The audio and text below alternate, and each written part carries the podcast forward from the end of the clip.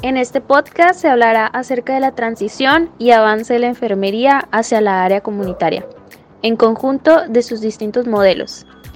Vamos a iniciar hablándoles destacando que el papel de la enfermera que desempeña su labor hacia un individuo que forma parte de una familia, un grupo social o una comunidad ha sido totalmente sustancial para la historia de la enfermería y la salud pública. Como primer antecedente que destacamos es la actividad visitadora, la cual comenzó en la era del cristianismo, llamándonos diaconimiums, la cual había una estrecha relación entre la religión y la enfermería. Posteriormente a eso eh, sigue el nacimiento de la salud de la enfermería en salud pública, la cual data desde inicios de 1500 hasta el año de 1859 en el cual este año surgió el primer sistema de enfermería de distrito, como primera organización de enfermería de salud pública, la cual eh, podemos eh, destacar que combinó actividad de enfermería, educación sanitaria y trabajo social, dando así un pie a una nueva era en la enfermería. Si bien la enfermería de salud pública en Latinoamérica pasaba por un grave problema debido a las enfermedades infecciosas a finales del siglo XIX, debido a estas epidemias se promovieron campañas sanitarias para combatir dichas enfermedades. En Estados Unidos, el movimiento de enfermeras visitadoras inició hasta 1877, cuando la Women's Branch of the New York City Missions envió a las primeras enfermeras a los domicilios. En 1897, Lillian Wald asistió a una de sus estudiantes quien se desangraba tras un parto. Este evento fue trascendental para dar origen al Visiting Nurse Service of New York. Se consolidó el primer sistema público de enfermería en Estados Unidos y con ello la Organización Nacional de Enfermería de Salud Pública, dando la separación de la enfermería y lo religioso. En Ecuador se fundó la primera escuela de enfermería en 1906. Posterior a ello, en 1914, iniciaron las acciones en Costa Rica con la Fundación Rockefeller, siendo protagonista el desarrollo y reestructuración de la profesión en Latinoamérica. En cuanto a nuestro país, la enfermería en salud pública inició en 1922 con la Escuela de Sanidad Pública. Sin embargo, para 1925, ante la necesidad de mayor calidad de personal de enfermería, debido a la crisis sanitaria, se organizó el primer curso en salud pública. En 1935 se creó en El Salvador la Escuela de Enfermeras Visitadoras, la cual se fusionó con la Escuela del Hospital Rosales, la primera escuela de enfermería de este país. Por otra parte, en 1938 Venezuela abrió sus puertas a la Escuela Nacional de Enfermería, cuyo objetivo era preparar enfermeras para el área de la salud y en 1939 se creó sección de enfermería de salud pública. En 1944 se estableció el primer curso de salud pública de enfermería, el cual otorgaba el título Nurse Sanitarista. Para 1945, Bolivia se creó la Escuela Nacional de Enfermería y Visitadoras Sociales, y la influencia del Servicio Cooperativo Interamericano de Salud Pública. Fue esencial en la formación de enfermeras en salud pública y técnicos en educación sanitaria. De la enfermería de salud pública a la enfermería comunitaria.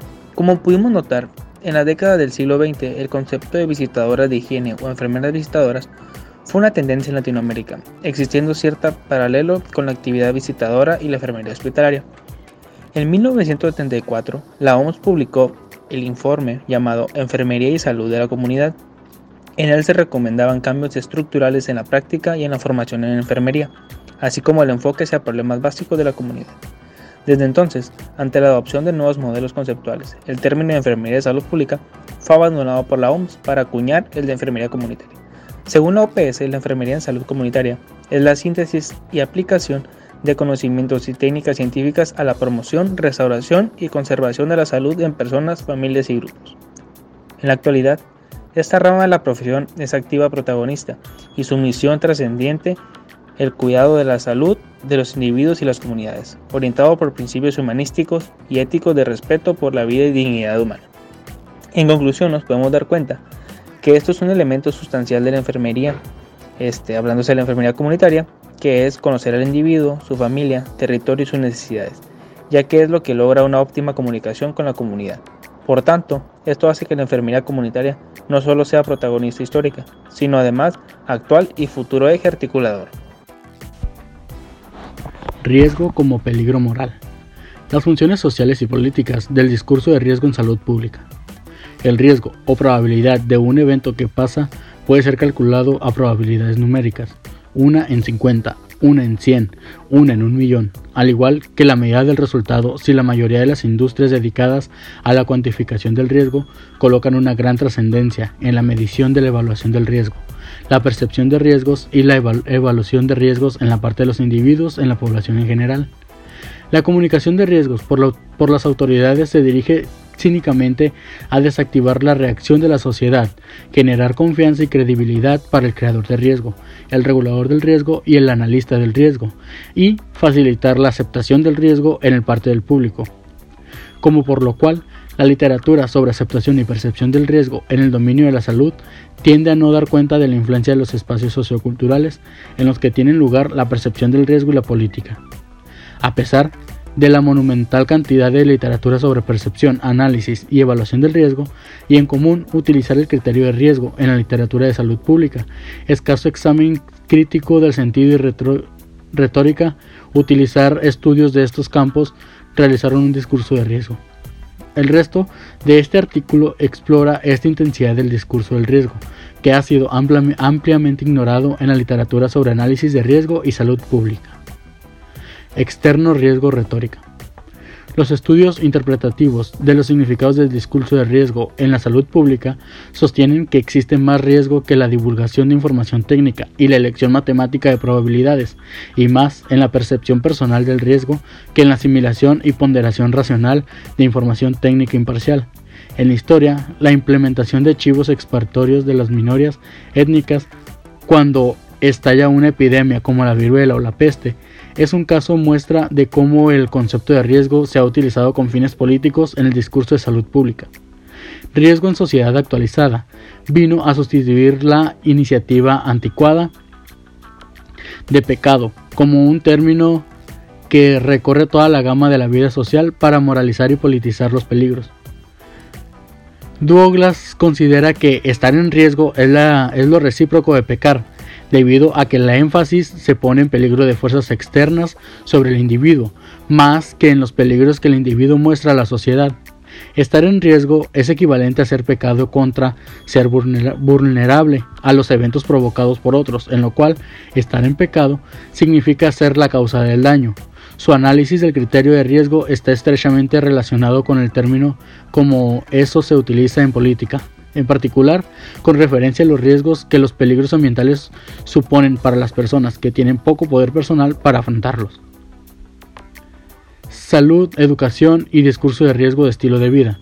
Irónicamente, ha habido un énfasis cada vez más enorme en informar a las personas de su propia responsabilidad de participar en conductas de riesgo, al mismo tiempo que ha disminuido el control de las personas sobre los riesgos en sus espacios laborales y de vida, un solo importante del discurso del riesgo en el ámbito de la salud pública es el empleado de la educación para la salud, que busca generar conciencia sobre generar conciencia pública sobre los riesgos para la salud que plantean las prácticas de vida elaboradas por el individuo. Los teóricos culturales interesados en riesgo como fenómeno sociocultural han tenido la certeza sus espectaculaciones en los significados morales y la funcionalidad política del riesgo externo. Sin embargo, yo diría que se necesita más enorme atención ser pagada a los significados implícitos y funcionales del discurso de riesgo de estilos de vida, así como se establece una exclusión moral entre los que están en riesgo y los que presentan un riesgo. La educación para la salud establece de manera rutinaria una exclusión entre el, entre el mal causado por causas externas fuera del control del individuo y el causado por uno mismo. El discurso del riesgo en el estilo, el estilo de vida anula la iniciativa de que los peligros para la salud en la sociedad postindustrial están fuera del control del individuo. Sin embargo, el tema dominante del discurso de riesgo de estilo de vida es la responsabilidad del individuo de evadir los riesgos para la salud por el bien de su propia salud y por el bien de la sociedad. Según este discurso, si las personas optan por ignorar los riesgos para la salud, se está poniendo en peligro de enfermarse, capacidades y dolencias lo que los deberían de las personas exponer de manera directa a otros años? Por ejemplo, formulando en un lugar público, conduciendo en estado de ebriedad o diseminar una enfermedad infecciosa, existe un potencial aún más enorme de poner en riesgo a la sociedad. ¿Por qué el discurso del riesgo de estilo de vida ha ganado tantas resonancias cultural en la sociedad del capitalismo tardío? ¿Hay raíces histórico-culturales a este, a este discurso? Rosenberg vincula en el discurso de salud pública sobre el riesgo con el antiguo y poderoso deseo de expresar la enfermedad y la muerte en términos de violación de actos hechos o no hechos.